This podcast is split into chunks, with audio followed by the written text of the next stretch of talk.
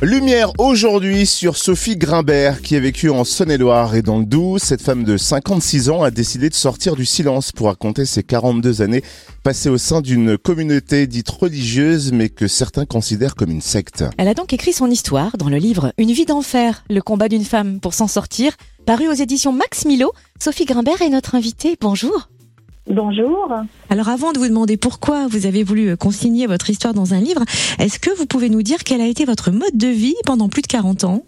Oui, alors petite fille, en fait, j'ai commencé par suivre mes parents, euh, comme tous les enfants, au lieu de culte pour assister aux réunions.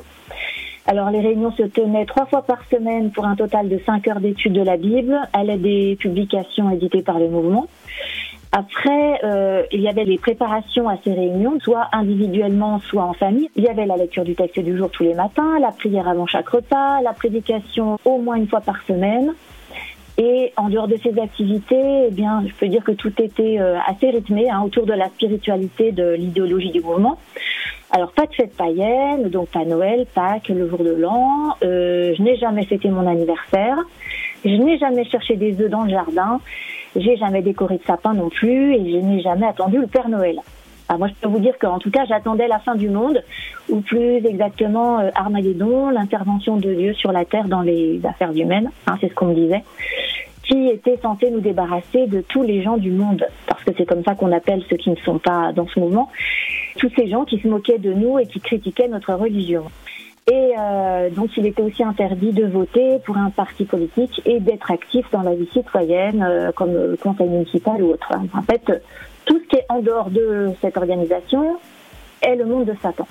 Et alors, qu'est-ce qui fait qu'au bout de 42 ans, vous avez finalement décidé de quitter le mouvement? Alors, euh, après de nombreuses péripéties qui m'ont amené à passer devant euh, ce qu'on appelle des comités judiciaires, euh, à faire une tentative de suicide, à me sentir coupable euh, tout le temps, à écouter toutes ces directives contradictoires pour certaines, et puis surtout à attendre la réalisation de prophéties qui ne se réalisaient jamais. Là, j'ai commencé à me poser des questions.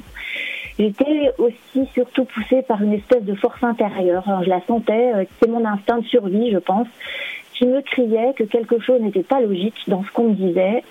Et puis, arrivé à plus de 40 ans, j'ai fini par euh, comprendre que je n'étais pas moi-même, qu'on m'avait appris un cheminement en fait qui ne correspondait pas euh, à la spiritualité euh, profonde que j'attendais. Et j'ai pris une décision. Donc je sentais que j'étais enfermée dans une espèce de prison mentale, mais c'est vrai qu'entre savoir et avoir le courage d'enclencher ensuite le tsunami qui découle d'une prise de décision, c'est compliqué. Pourquoi est-ce si difficile de partir? Vous n'étiez pas libre de le faire? Si, bien sûr, officiellement, on est libre, mais le système vous a tellement appris à vous enfermer mentalement que c'est très difficile de faire le pas. Mais pas que mentalement, socialement surtout. Alors, je vous explique. Quand vous êtes né et élevé dans une famille qui adhère à ce mouvement, que toute votre famille suit un mode de vie qui caractérise les vrais chrétiens, hein, entre guillemets, vous êtes imprégné dans un moule. Donc on pense la même chose, on attend les mêmes choses, c'est-à-dire la libération de Dieu et son intervention sur la terre. Et on se dit qu'il faut patienter, on s'entraide tant qu'on reste fidèle à l'organisation. Mais tout se complique quand on pose trop de questions on devient alors à ce moment-là un danger, quelqu'un qu'il faut reprendre et exclure s'il persiste dans sa voie de, rébellion. Si vous êtes exclu, votre famille n'a plus le droit de vous parler, ni de vivre avec vous comme avant. Parce que vous serez considéré comme une personne méchante qui a choisi le monde de Satan. Et pourquoi c'était si important de consigner votre histoire dans un livre? Est-ce que c'était un besoin viscéral, comme une sorte de thérapie, une envie de livrer un témoignage complet? Ah ben ça, c'est une très bonne question. Euh, alors, avant mon exclusion, parce que j'avais trop de doutes, j'ai commencé à écrire un livre qui devait prouver la véracité de la Bible et notamment son inspiration divine. J'avais tellement de doutes, je me disais, voilà, je vais écrire un livre. J'ai toujours rêvé d'être euh, euh, auteur. Et c'est en partie en faisant ces recherches que j'ai découvert qu'il était impossible de lire la Bible et de l'interpréter telle qu'on me l'avait appris. Et dix ans après mon exclusion, pendant le confinement, j'ai commencé à écrire sur le fondamentalisme, et puis, euh, je n'osais pas parler d'eux par loyauté, mais euh, j'ai écrit sur le fondamentalisme. Dans la foulée, j'ai découvert encore plus de preuves que les religions monothéistes euh, s'appuyaient sur des mythologies très anciennes et que tout était beaucoup plus compliqué que ce qu'on nous propose. Après, j'ai eu l'idée de condenser tous les dogmes de cette organisation et de les confronter à mes recherches. Et j'ai envoyé plusieurs livres à des éditeurs différents.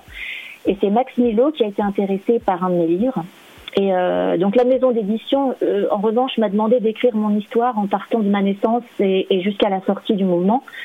parce qu'il voulait que je raconte des anecdotes, qu'on puisse me suivre euh, pas à pas dans ma prise de décision et qu'on me suive vraiment comme une enfant élevée dans une famille qui, qui suit des dogmes et puis ensuite comment on en sort. Ce qui est important aussi, Sophie, c'est de dire que vous avez réussi à suivre une nouvelle trajectoire. Votre nouvelle vie, elle ressemble à quoi? Ah ma nouvelle vie, euh, elle s'est enrichie de plein de connaissances archéologiques, ethnologiques, euh, anthropologiques, et puis j'avais besoin de, de, de, mieux connaître euh, l'histoire de l'humanité pour sortir de tous ces dogmes.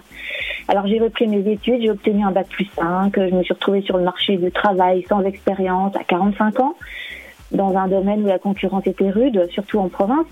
Et puis en fait, j'en ai trouvé à 48 ans, donc voilà. Et puis j'ai continué à écrire, à étudier pour mieux comprendre le monde qui m'entoure. Et mon combat, en revanche, je le relativise parce que il n'est pas si terrible au vu de ce que les femmes iraniennes, par exemple, subissent pour ne pas être soumises aux ayatollahs. Donc moi, je me bats contre toutes les formes de fondamentalisme. La foi, je pense qu'elle doit rester privée et je suis toujours engagée pour un monde meilleur, à mon échelle et à mon rythme. Merci Sophie Grimbert et pour qui souhaite en savoir plus sur votre histoire, vous la publiez donc dans le livre Une vie d'enfer, le combat d'une femme pour s'en sortir aux éditions Max Milo.